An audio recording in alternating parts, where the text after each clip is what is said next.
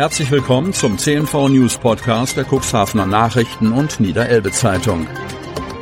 In einer täglichen Zusammenfassung erhalten Sie von Montag bis Samstag die wichtigsten Nachrichten in einem kompakten Format von sechs bis acht Minuten Länge. Am Mikrofon Dieter Büge. Zunächst folgt ein kurzer Werbebeitrag in eigener Sache.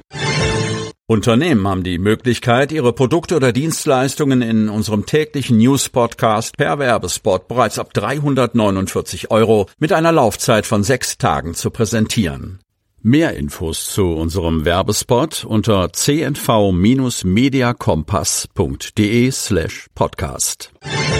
Montag, 19. Dezember 2022. Eine ukrainische Projektleiterin und ihre Gruppen stellen ihre Ergebnisse bei einem Weihnachtskonzert vor. Von Vanessa Grell, Cuxhaven. Bei dem Weihnachtskonzert in der Gnadenkirche stellten die Projektteilnehmer die Ergebnisse ihrer Initiative vor. Das Hauptziel des Projektes Neue Lebensnoten war die Anpassung an die neue Umgebung. Es konnten Kinder und Erwachsene teilnehmen. In verschiedenen Gruppen beschäftigten sich geflüchtete Ukrainer und Schüler der Süderwischschule in Cuxhaven mit unterschiedlichen Themen. Unter anderem drückten sich die Teilnehmer künstlerisch aus und malten Wahrzeichen von Cuxhaven. Diese Gruppe beschäftigte sich auch mit der Frage, ist Cuxhaven meine Heimat? Zwei andere Gruppen setzten sich mit deutschen und ukrainischen Traditionen und der Sprache auseinander. Zudem gab es noch eine Art Therapiegruppe und eine Tanzgruppe. Drei Monate lang konnten die Kinder und Erwachsenen jeden Sonnabend im Haus der Jugend in Cuxhaven an den verschiedenen Projekten arbeiten. Wir wollten den Kindern die Möglichkeit geben, sich so kreativ auszuleben, wie sie es in der Ukraine getan haben, erklärt die ukrainische Projektleiterin Nathalie Müller, Name von der Redaktion geändert. Außerdem sollte die Situation in der Ukraine sichtbar gemacht werden. Die Kinder und Erwachsenen setzten sich kreativ mit ihren Erlebnissen und sich selbst auseinander, berichtet Jörg Flehnert von Heimatkultur Cuxhaven. Er sei stolz, dass die Ergebnisse in dieser Form gezeigt werden konnten. Ein weiteres Hauptziel sei die Adaption an die Realität und das Neue gewesen. Wichtig ist, sich an die neue Heimat und somit auch an die neue Umgebung anzupassen, erklärt die Projektleiterin.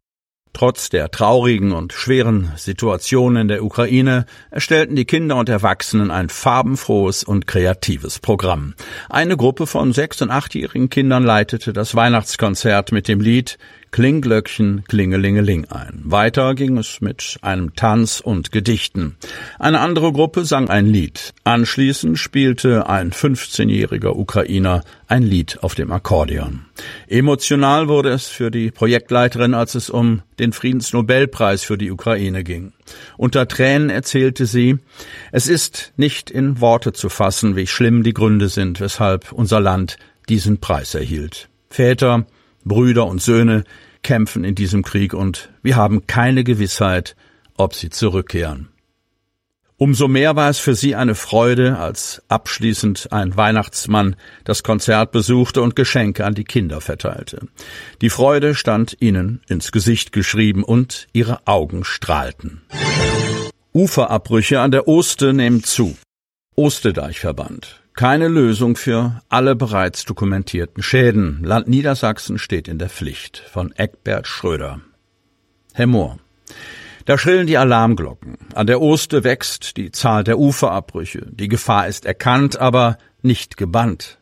Auf einer Sitzung des Ostedeichverbandes in der Hemmorer Geschäftsstelle wurde die Gesamtsituation eindrücklich geschildert, bei der der jüngste Vorfall in Hechthausen zu einer ganzen Reihe von Problemfällen entlang des Osteufers zählt.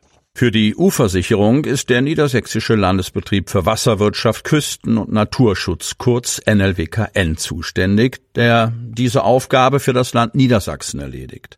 Bereits im März hatte es eine Fahrt an der Oste gegeben, um Schäden zu lokalisieren.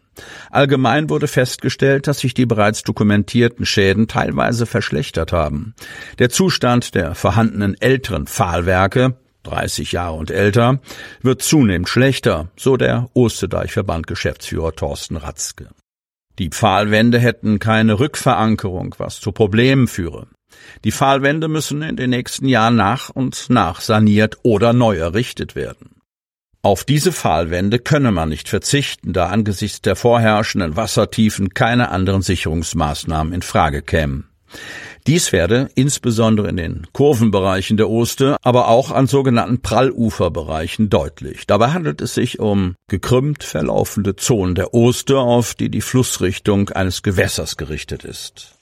Durch den starken und permanenten Wasserdruck kommt es zu Auskolkungen des befestigten Uferbereichs. Ratzkes Fazit. Die vorhandenen Steinschüttungen sacken zum Teil in das Flussbett ab. Auskolkungen und steiler werdende Uferkanten führen zu einem vermehrten Bedarf von Holzfallwänden. Insgesamt seien bei der Überprüfung des Zustandes des Ufers im März vom Fluss aus rund 20 Schadstellen an der Oste entdeckt worden, die nacheinander im Zuge einer Prioritätenliste beseitigt werden müssten. Ratzke geht nicht davon aus, dass die jährlich vom Land zur Verfügung gestellten Mittel von 500.000 Euro dafür ausreichen würden.